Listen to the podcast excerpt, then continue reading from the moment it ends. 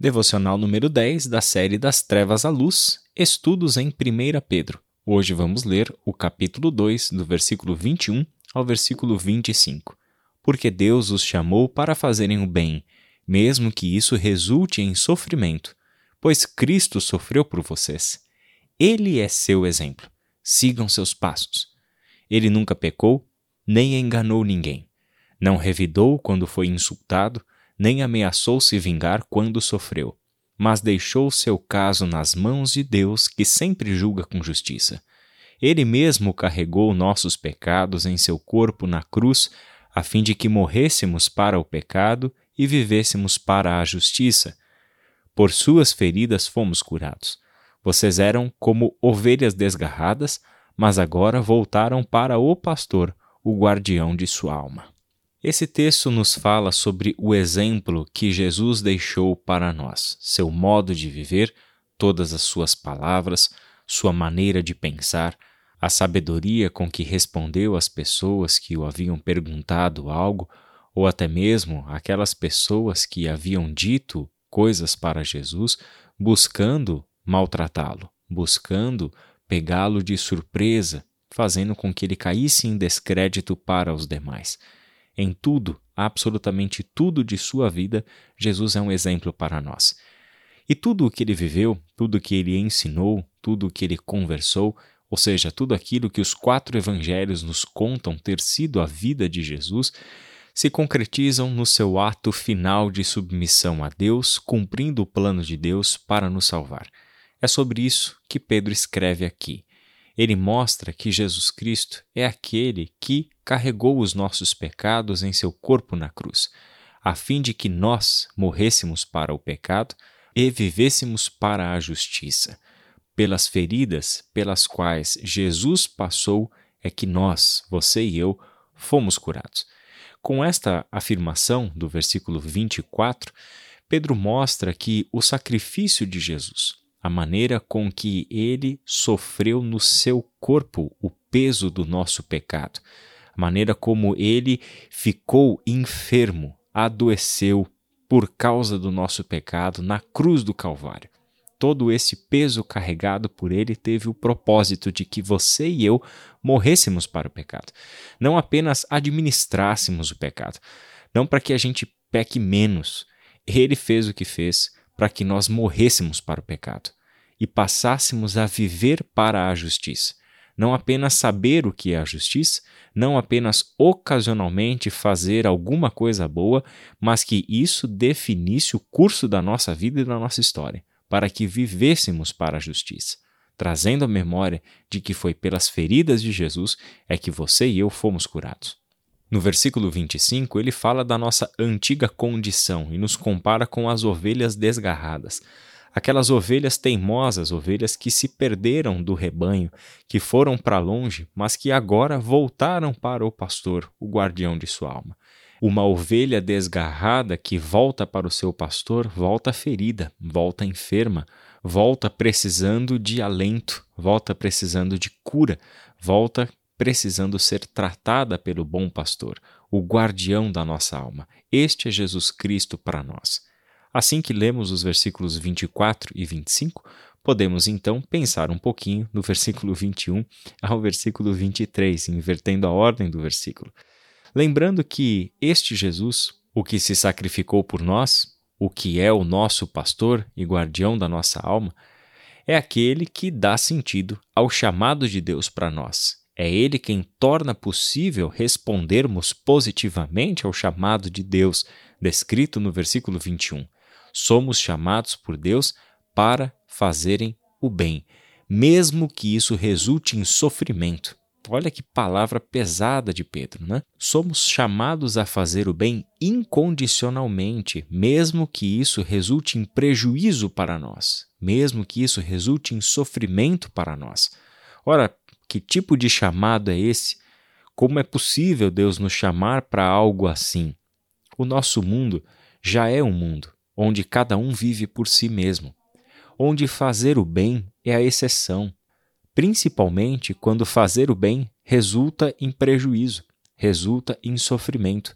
Em um mundo centrado em si mesmo, ou seja, em um mundo egocêntrico e egoísta, ganancioso e cobiçoso, fazer o bem é só quando isso me traz algum resultado positivo. Fazer o bem é algo que eu até topo fazer, mas desde que isso me traga uma boa imagem, desde que isso me traga alguma recompensa ou reconhecimento, desde que, por meio da minha ação de bem, as outras pessoas passem a me enxergar de forma especial.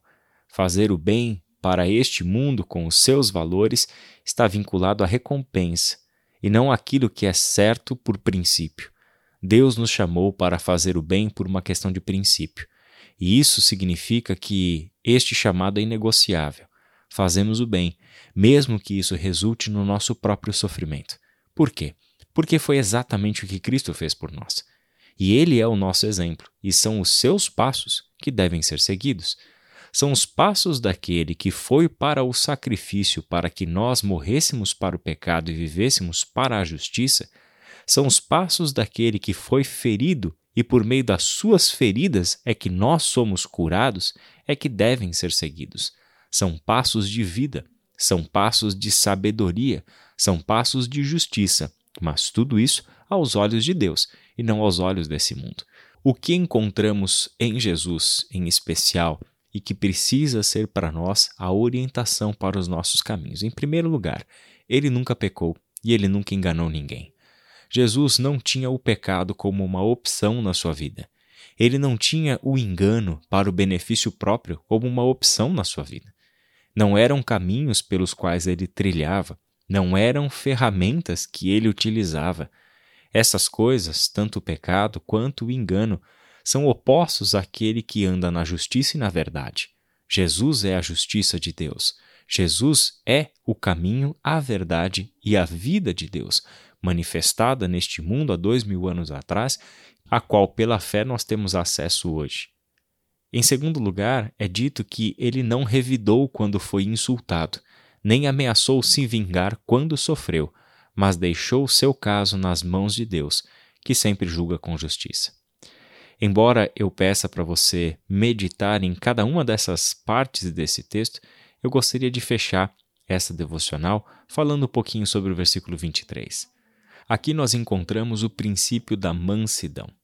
Jesus estabeleceu para nós um paradigma de ação. Ele não revidou quando foi insultado. Ele era impossível de ter o seu ego ferido. Era impossível que os insultos o atingissem. Era impossível ele querer vingar ao sofrer. Por quê? Porque quem ele é está definido em Deus. Logo, não há insulto que atinge aquele que tem a sua identidade definida em Deus. Em outras palavras, é Deus quem diz quem Ele é. Logo, qualquer outra afirmação sobre quem Ele é não é verdade. Somente o que Deus diz sobre nós é a verdade. E o que Deus diz sobre Jesus? A cena do seu batismo é muito especial. Este é o meu filho amado, de quem eu me agrado. Ora, com uma identidade dessa, com uma afirmação dessa vinda do Pai, não é possível que palavras quaisquer de herege, de blasfemo, de qualquer outra coisa podem vir a configurar-se como um insulto para Jesus. Ele não tinha nenhuma necessidade de revidar quando era insultado. Em segundo lugar, ele não ameaçou se vingar quando sofreu ele aceita o sofrimento, ele acolhe o sofrimento, sem nenhuma necessidade de ameaça de vingança. Porque Jesus era capaz de fazer isso e como ele é um exemplo para nós também nesse sentido. A mansidão significa entregar a Deus os seus direitos. Ele deixou o seu caso, tanto os seus insultos quanto o mal sofrido, nas mãos de Deus. Por quê? Porque quem julga com justiça é Deus. E isso é Jesus sendo nosso exemplo. Logo, a nossa, sua e minha, percepção sobre a justiça, sobre bem e mal, sobre certo e errado, sempre será parcial. Devemos, em todos os casos, deixar a justiça nas mãos de Deus. Sabendo que Ele é quem julga com justiça, é que podemos, de fato, não precisar revidar quando insultados e nem ameaçar vingança quando sofremos, muito menos alimentarmos desejo de vingança após termos sofrido. Jesus nos ensinou um outro caminho, o caminho de receber o insulto ou de acolher um sofrimento e quando chega em casa, feche o seu quarto, dobre seus joelhos e entregue para Deus. Não permita que os desejos de vingança, não permita que o desejo de revidar, um impulso tão natural para os seres humanos, tome conta da nossa vida. Entreguemos isso para Deus, porque é Ele quem julga com justiça. Se Ele fará alguma coisa, quando Ele fará alguma coisa, já não nos cabe. Uma vez que entregamos para Deus, deixemos Deus cuidar da nossa história. Deixemos Deus cuidar do nosso coração e dos nossos caminhos. Não carregue isso como um problema para você, lembrando que tudo o que ele fez foi para você morrer para o pecado. Foi para você viver para a justiça. Lembrando que os seus ferimentos, as suas feridas, é o que trouxe cura para você e para mim. Vamos orar?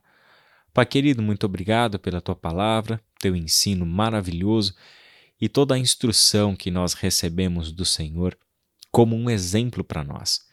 Este texto nos ensina, Pai, a olharmos para Jesus Cristo como um paradigma de vida, como alguém a ser imitado em todos os aspectos. Que assim seja, Senhor, na vida de cada um de nós.